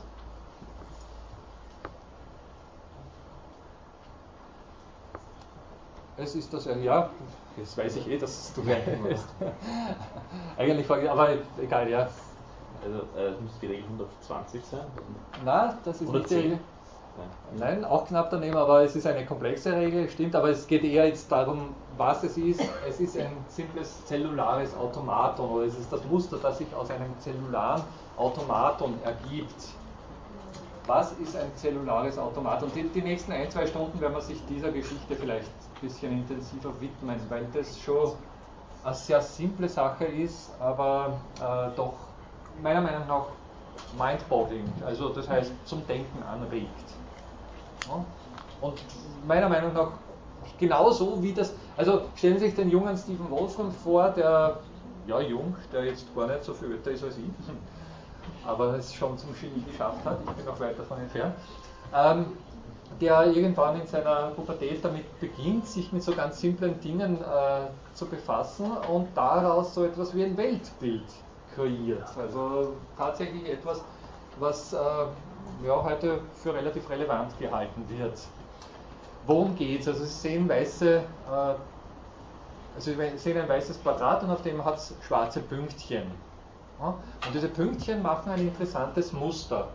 Ich zeige Ihnen vielleicht einfach einmal ein paar Muster, um da ein bisschen äh, Geschmack zu bekommen. Der Kollege hat schon angesprochen, es handelt sich um, Mustern, um Muster, die einer bestimmten Regel folgen und diese Regeln werden mit Zahlen benannt und in dem Fall geht es um die Regel 22 oder auf Englisch Rule 22 wird sie genannt. Wenn ich hier, auch das kann Mathematiker, Mathematiker ist natürlich, weil es von Stephen Wolfram äh, entwickelt wurde, in gewisser Hinsicht spezialisiert für diese zellularen Automaten. Also es gibt einen eigenen Befehl dafür, wie Sie da oben in dem Code sehen. Äh, und äh, deswegen sind die damit relativ leicht, also nicht nur relativ, sondern sogar sehr leicht herzustellen. Und der hat natürlich dafür gesorgt, dass er da einiges bietet. Also da gibt es sehr schöne Visualisierungen. Und Sie sehen, wenn ich hier, okay, dann muss ich mich zuerst einmal da aufmachen. Sie sehen hier eine Zahl, das ist 12, die in den hinteren Reihen werden es vielleicht nicht so erkennen, aber jetzt sind wir bei der Zahl 12. Und Sie sehen, dass wenn ich diesen Regler hier verschiebe, dass sich die Zahlen, also wenn ich nach links gehe, verkleinern bis auf 0 und wenn, sie, wenn ich nach rechts gehe, vergrößern sie sich und Sie sehen, je nach Zahl habe ich eine andere Art von Muster hier. Also da sind so manche sehr fad, also oder eher fad, sagen wir mal so, und manche dann unter Umständen doch irgendwie auch gar nicht so uninteressant. Ne? Also wenn Sie zum Beispiel hier da plötzlich so ein kleines, da ist ein weites Feld von, von scheinbar gleichen Mustern und plötzlich drinnen entsteht da so ein, ein, ein Muster, äh, das doch irgendwie aus der Art schlägt. Ne? Und hier halten sich welche durch und hier beginnt plötzlich ein, ein neues, das aus der Art schlägt. Ne? Also da gibt es doch offensichtlich so irgendwie so Seltsamkeiten in diesen Mustern. Und wir gehen mal durch und Sie sehen, dass wenn ich die Zahl 0 dazu rechne, dann habe ich 256 solche verschiedene Muster, also als Möglichkeiten. Okay, gehen wir mal zurück. Gehen wir zu der Zahl 110, die ist sehr berühmt, oder zur Regel 110. Wenn ich es jetzt zusammenbringe. Da ist sie. Die ist sehr bekannt, äh, weil sie ein besonderes Verhalten zeigt. Worum geht es bei diesen Regeln? Es geht um Zusammenhänge, die sich im Prinzip aus drei Bezügen ergeben. Und zwar wirklich nur aus drei. Ich muss das jetzt da vielleicht ein bisschen aufzeichnen. Und dazu sollte ich hier mal. Ja, weil es ein eindimensionales, ein eindimensionales Ja, ja, ja. Ich, ich komme gleich dazu.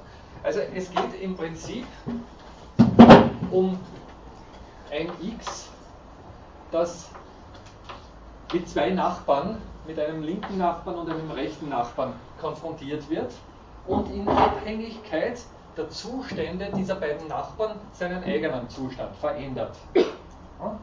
Also es geht sozusagen um etwas, das in Abhängigkeit eines rechten und eines linken Nachbars seinen eigenen Zustand verändert.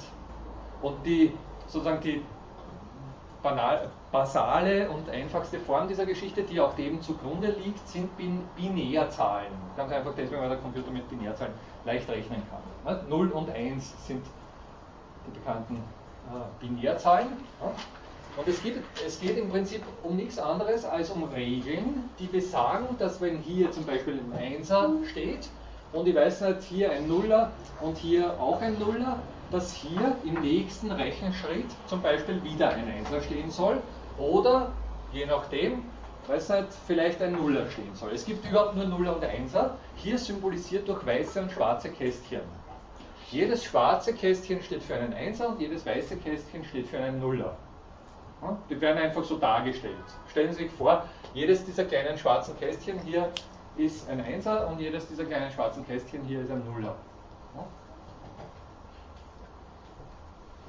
Das heißt, wir haben drei äh, Beteiligte an dem Verfahren, einen linken Nachbarn, einen rechten Nachbarn und einen, der gerade betroffen ist, also der jetzt gerade getroffen wird.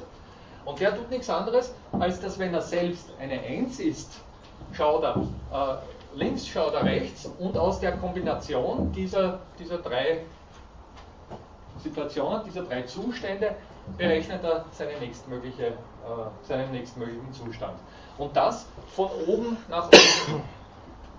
Wir beginnen hier in der ersten Reihe mit einer Zufallskonstellation von Nullen und Einsen. Das ist sozusagen das gleiche wie vorher, wo ich gesagt habe, der Ausgangszustand ist meistens bei solchen äh, Geschichten meistens irrelevant. Wir beginnen, stellen Sie sich die erste Zeile vor, man sieht es ja leider nicht so gut, aber was weiß ich, ich glaube, da haben wir jetzt drei schwarze hintereinander, dann haben wir ein weißes, dann haben wir wieder drei schwarze oder vier schwarze, dann haben wir eine ganze Reihe von weißen, dann haben wir wieder äh, schwarze. Also es gibt sozusagen eine Abfolge von Nullen und Einsen, die als weiß-schwarz dargestellt werden und die zufällig in dieser ersten Reihe generiert werden. Also das macht der Zufallsgenerator. Der würfelt, wenn Sie so wollen. Würfelt, wenn Sechser kommt, schreibt er einen Einser, wenn er kein Sechser ist, schreibt er Nuller oder ähnlich. Also das wäre jetzt nicht so eine gleiche Verteilung, aber also Sie können sich sowas vorstellen. Und dann wird in jeder weiteren Zeile, die Sie hier sehen, bis hinunter nichts anderes als das getan, nach einer bestimmten Regel. Das heißt, es gibt so etwas, das wird Lookup-Table genannt, also ein Regelset, wo der Computer nachschaut, wenn ich selbst eine 0 bin und links eine 0 habe und rechts eine 0 habe, was tue ich dann? Das sagt das Regelset.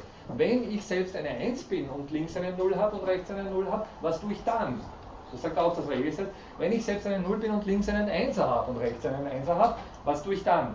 Für jede Möglichkeit, die es in dieser Dreierkombination gibt, gibt es sozusagen einen Hinweis, gibt es eine Regel, eine, eine Anordnung dann werde ich selbst zu einer 1 oder dann bleibe ich eine 1 oder dann werde ich zu einer 0 oder ich bleibe eine 0. Was anderes gibt es nichts. In der nächsten Zeile. Und die nächste Zeile wird wieder zum Ausgangspunkt für die übernächste Zeile verwendet. Rekursiv in dem Sinne. Okay? Kann man sich das ungefähr vorstellen? Fragen Sie lieber, wenn es äh, noch nicht ganz klar ist. Ja? Die erste Zeile, nach wird die zeitgleich eben diese Regel angewandt auf jede Dreiergruppe oder wird das von links nach rechts angewandt, wenn man sich so vorstellt? Äh, also diese Regel, nach wie man, wie man sich verhält, ob man jetzt den Zustand ändert oder nicht, wird die wie breit ist die oberste Zeile? Es geht nur einmal zunächst um die erste Zeile und er geht von links nach rechts ganz simpel vor. Also wir haben hier einen Einser. Ja, Entschuldige, das habe ich jetzt nicht dazu gesagt. Sie müssen sich vorstellen, das Ganze ist auch noch äh, zusammengebunden so, dass diese Seite hier an diese Seite grenzt. Also das ist für einen Computer kein großes Problem, nicht? das wird mathematisch dann einfach als Band äh, definiert, hier in dem Sinne, dass einfach der, jedes dieser kleinen Kästchen hat zwei Nachbarn, einen linken und einen rechten und der, der hier ganz am Rande steht, hat ganz einfach den da drüben, am anderen Ende, als, als linken Nachbarn. Und der da ganz drüben hat dann den hier als rechten Nachbarn. Aber im Prinzip geht der Computer Schritt für Schritt vor, schaut, hallo, hier ist ein schwarzes Kästchen und hat hier auch ein schwarzes Kästchen als Nachbarn und hier auch ein schwarzes Kästchen als Nachbarn. Also das heißt, wir haben drei Einsen in Reihe stehen und wir haben ein Regelset und in diesem Regelset schaue ich nach, was passiert, wenn drei Einsen zueinander stehen und siehe da, es soll eine Null rauskommen. Sieht man jetzt nicht so gut hier, aber offensichtlich ist hier ein weißes Kästchen. Also diese Regel wäre sozusagen für diese, für diese Entwicklung maßgeblich. Wir haben einen Einser und wir müssen links und rechts ebenfalls zwei Einser, dann soll im nächsten Schritt, in der nächsten Zeile, eine Null dort stehen. Und jetzt geht er zum nächsten Kästchen, also zum zweiten hier, und macht genau das gleiche. Schaut wieder, aha, rechts ein schwarzes, links ein schwarzes, wenn das weiß, ich bin jetzt nicht sicher, ob die, das, die Auflösung groß genug ist. Und hier na, offensichtlich nicht, weil was anderes rauskommt. Also hier ist offensichtlich ein weißes vorhanden und ein schwarzes, und hier soll wieder ein schwarzes rauskommen. Zum Beispiel. Schritt für Schritt für jedes einzelne Kästchen macht er, das sind sehr viele, sieht man. Und äh, er macht das hier so lang, wie ich es ihm sage. Ich habe ihm gesagt, hier hörst du auf. Und es kommt so ein Muster raus. Okay, aber jetzt sind wir bei der entscheidenden Geschichte. Also, Gibt es dazu noch Fragen, jetzt rein zum Prozedere, wie das, wie das funktioniert, wie das abläuft? Ist auch rekursiv, ne? Ist auch rekursiv, ja. Also jede Zeile ist das Ergebnis, auf das diese Operation wieder angewandt wird. Bis hier hinunter. Also diese Zeile hier ist wieder ein Ergebnis, auf die das gleiche Regelset wieder angewandt wird. Eine kurze Frage, die Zeilenumbrüche muss man ja irgendwie beibringen, wie in der grafischen Darstellung oder nicht? Man muss, man muss ja sagen, spring in die nächste Zeile. in der grafischen Darstellung, aber das macht der Algorithmus. Das okay. ist das ist, das ist Stephen Wolfram, das ist eben, weil seine, gleichsam sein großes Forschungsobjekt ist, hat er das schon eingebaut und Dings. Also wenn Sie das, es ist ja jetzt nicht schwer, wenn Sie es mit, weiß nicht, mit Java oder mit sonst was nachprogrammieren wollen, nur ist es natürlich, dann, dann müssen Sie ein bisschen mehr Code schreiben. Nicht? Also hier ist es wirklich sehr einfach, weil der Stephen Wolfram das schon, schon vorgestellt hat. Okay, sozusagen der, der entscheidende Punkt, auf den ich Sie aufmerksam machen will, ist jetzt der, dass wir wirklich nur linken Nachbarn, äh, Betroffenen und rechten Nachbarn haben. Das heißt drei Kästchen weit. Äh, sozusagen unser Regelset walten lassen. Ja? Drei Kästchen ist nicht viel. Aber, und das ist jetzt die Frage, was sehen Sie? Ja? Aber jedes Kästchen ist zugleich link, ein linkes, ein, ein Ja, ist natürlich fürs, fürs nächste Kästchen wieder seinerseits. Ja, hat drei Funktionen. Ja, das stimmt. Also jedes Kästchen kommt gleichsam dreimal in Betracht. Einmal als Akteur, der seinen Zustand verändert, einmal als Inputgeber für den linken Nachbar, einmal als Inputgeber für den rechten Nachbar. War das ganz rechts unten, das Kästchen hatte nur als Nachbarn den 1-1er aus der ersten Zeile. Na, es ist nicht so zusammengeschlossen, es ist nur so zusammengeschlossen. Ja, man hört das. das ja, das, das, das hier hat den Nachbarn. Der dann einen Nachbarn mehr oder ist der dann in der ersten Zeile der erste Posten wieder? Ich stelle mir das einfach vor wie ein Pac-Man-Universum. Also wenn weiter nach rechts. Ja. Ganz der da. Ja, genau, der da. Und der dann als Nachbarn den ganz oben. Den da? Ja, genau. Nein, nein. Hier ist eine Zeitrichtung vorhanden. Jetzt kann man sich mal weiter runterfahren. Ja, ich kann ja ohne weiteres dazu sagen, also das ist jetzt sozusagen wirklich keine große Geschichte. Äh, ja, ich, ich habe hier, also hier, ich sehe hier, ich sehe hier die Sache nur bis daher. Also es ist ein bisschen, ist egal. Ich kann hier ohne weiteres beliebig beliebig große Zahlen ein, äh, einsetzen und, und die Sache beliebig groß machen und beliebig klein machen. Also es ist sozusagen von der Auflösung her überhaupt kein Problem. Es geht, es geht grundsätzlich um ein bisschen einen anderen Zusammenhang, auf den ich Sie aufmerksam machen will. Was sehen Sie denn in diesem Muster offensichtlich? Ja, was Sie dürfen gern noch. ich wollte fragen, was ist eigentlich der Ausgangspunkt? Also womit beginnt man? Weil es gibt ja das mit dem Nachbar links und rechts aber man braucht ja auch einen Ausgangspunkt, wo es ja keine Nachbarn gibt. Das heißt, der Wolfram hat sich dann ausgesucht, was da der Ausgangspunkt ist. Oder Nein, er wirft eine Münze. Und wenn die Münze auf Kopf fällt, dann schreibt er ein 1 hin, wenn sie auf Zahl fällt, dann schreibt er 0 hin. Und das jetzt 100 Mal hier. Also wir haben hier 100 verschiedene Zufallszahlen, das macht er. Das ist die erste Zeile. Das, das macht das Programm. ja. Also das Programm generiert eine Zufallsfolge. Das ist dieser, dieser Code hier. Äh, Ich zeige es Ihnen. Das ist das init table random integer 1 Also die erste 100 Zeile Mal. ist Aber zufällig. Ja. Im Prinzip und dann danach folgt es einfach. Die. Ausgangssituation ist zufällig. Bei, bei den meisten dieser Zusammenhänge ist die Ausgangssituation völlig zufällig. Es gibt, das, das ist sozusagen philosophisch interessant an der Geschichte. Es gibt keine angenommene Welt. Es gibt nichts, was als Gegenstand vorhanden wäre, um daran eine Entwicklung zu starten, sondern es gibt Zufalls, Zufallskonstellationen. Und die generieren interessante. Also, wenn ich sozusagen das Ganze noch einmal starte, wird eine andere Zufallsfolge generiert, die aber ein ähnliches Muster zeigt. Das ist das In- Interessante dran. Also wir haben vorhin gesagt, dass ein Computer keine Zufälle kennt. Eine, okay, dann müssen wir. Wir werden auch über die Schwierigkeit des Computers mit Zufällen äh, sprechen. Äh, es ist eine sogenannte Pseudo, äh, Pseudo äh, zufällige Zahl, wenn Sie so wollen. Der Computer, also um es ganz kurz, äh, das ist jetzt ein bisschen eine komische Geschichte, aber es ist auch sozusagen fürs Vorstellen ganz interessant. Der Computer, gener- wer weiß, wie, wie, wie Zufall Zahlen im Computer zustande kommen? Ja? Irgendwie mit der Zeit oder? Ja, ja, ja, ganz richtig. Irgendwas multipliziert Genau. oder so? Der 1. Jänner 1970 äh, ist eine Ausgangszahl und ich glaube in tausend, tausendstel Sekunden seit dem äh, 1. Jänner 1970 zählt der Computer und verwendet diese Zahl gleichsam, die da rauskommt, um daran irgendein Ereignis zu brechen. Also entweder fällt sozusagen die Kugel hier oder sie fällt hier.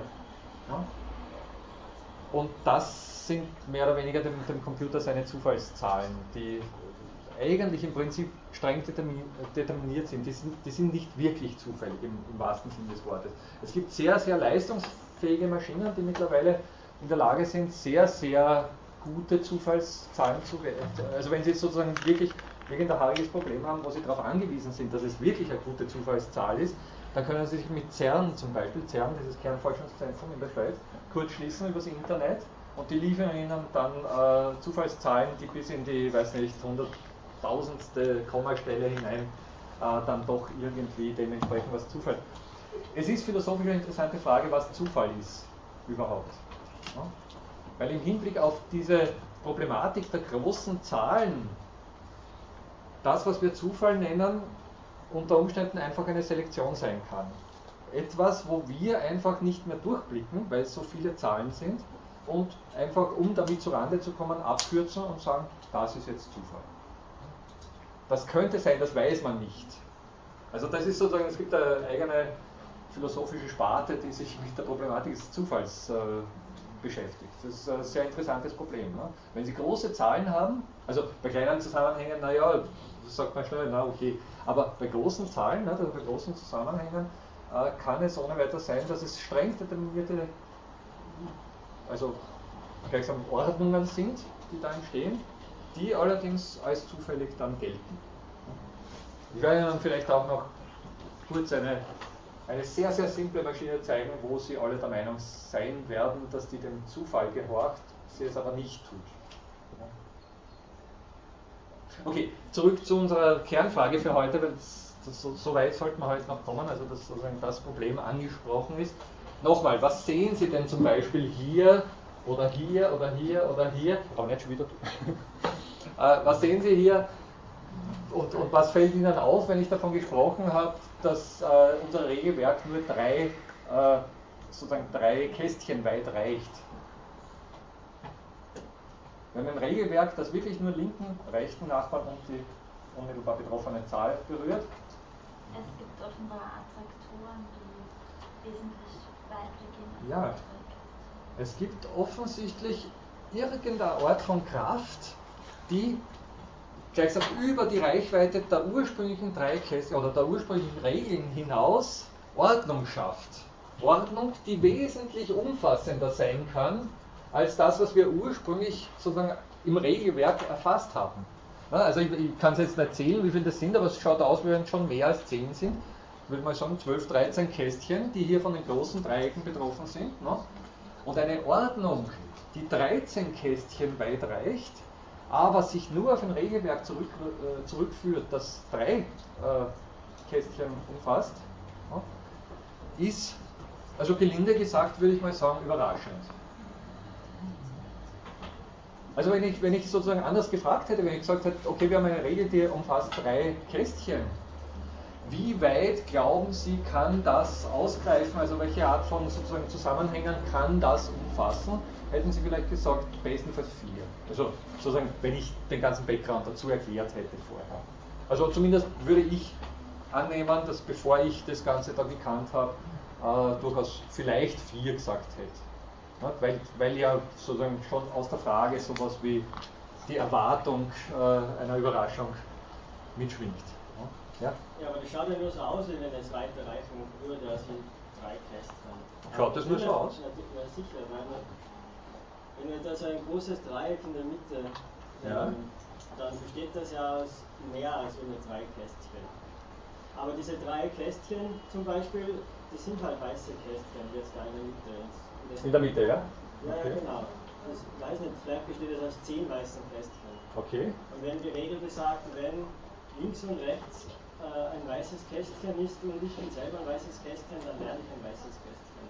Und, und so ja. reicht die Regel auch nur bis, bis zum nächsten Nach Nachbarn. Okay. Aber es erscheint halt, weil es ein weißes Kästchen ist, umrandet von schwarzen Kästchen. Okay, Sie, Sie, mögen recht haben, wenn Sie es von hier abwärts betrachten, aber betrachten Sie es mal von hier bis zu dieser Situation hier. Also sozusagen die, die, die, diese Art von Ordnung entsteht ja aus einer ganzen Reihe von Zusammenhängen, die zunächst nicht so weit reichen. Und sie, und sie entsteht nicht einmal, das ist also das Entscheidende dran. Wenn das eine könnte man sagen, uh, Zufallsprodukt, ne? das haben wir einmal in der ganzen Geschichte. Sie entsteht mehrmals. Ne? in verschiedener Art und Weise. Ja, das ist sozusagen der Punkt bei dieser Sache. durch die Masse an, an Rechenoperationen, die wir anwenden äh, und einfach durch die Vielzahl so ist, dass wir nur diese Muster hineininterpretieren und sagen, ja, da ist zufälligerweise oder muss nicht durch, durch, die faktische oder durch die Vielzahl an Anwendungen dieser Dreierregel, wo oder übel früher oder später irgendwas auftauchen, aus dieser, aus dieser äh, äh, große Anzahl an Grunddaten, wo wir dann als Mensch im Nachhinein denken, ja, das könnte ich jetzt als ein Dreieck ansehen oder vielleicht kommt es bei öfteren Rechenschritten, sieht es nicht wie ein Dreieck aus, sondern wie ein Quadrat oder wie ein Kreis vielleicht. Also vielleicht ist äh, ein großes Thema für Mustererkennung ja auch immer Interpretation. Natürlich. Also ich, ich gebe Ihnen jetzt hundertprozentig recht und, und ich kann Ihnen zusichern, dass dieses Programm keine Ahnung hat von Dreiecken. Also vom Begriff des Dreiecks im Hinblick auf solche Kästchen, äh, Kästchen hier. Also Dreieck ist etwas, was wir sehen, ganz klar. Und wenn Sie sonstige Muster sehen, also ich weiß nicht, hier Schachbrettmuster zum Beispiel, auch das ist eine Interpretation, das stimmt, eindeutig. Nur im Hinblick auf das, also sozusagen, ich bin ein großer Fan, den Beobachter in Betracht zu ziehen und zu sagen, ja, wir interpretieren da bestimmte Ordnung hinein und natürlich finden wir das auch irgendwie interessant, diese Art von Ordnung. Es gibt ja andere, ich zeige Ihnen einfach äh, mal eine andere Regel, wo das nicht der Fall ist oder nicht in dem Ausmaß der Fall ist. Hier, wenn wir die Regel 12, die wir vorher schon gehabt haben, oder auch diese, ne, wenn wir heranziehen, äh, das ist also eine eher fade Geschichte. Ne? Obwohl es natürlich auch interessant ist zu fragen, aber da kann man sagen, okay, da gibt es eine Anfangsreihe, die zufällig ist, also die ist völlig zufällig und natürlich gibt die dann zufällig unter, unterschiedlich breite Streifen, die wie ein Barcode ausschauen. Ne? Also da ist sozusagen der, der, Zufall das Ausschlaggebende und sonst ist die Geschichte relativ fad, sonst tut sie da gar nichts. Ne? Aber bei dem anderen, oder bei, das war jetzt sozusagen die eine berühmte Regel, die 110, aber es geht auch, weiß nicht, es gibt die, die ist ähnlich berühmt, diese hier, die 22, ne, also die hat auch so schöne große äh, Dreiecke, die irgendwie ungeordnet da plötzlich entstehen, aber doch immer wieder kommen. Ja.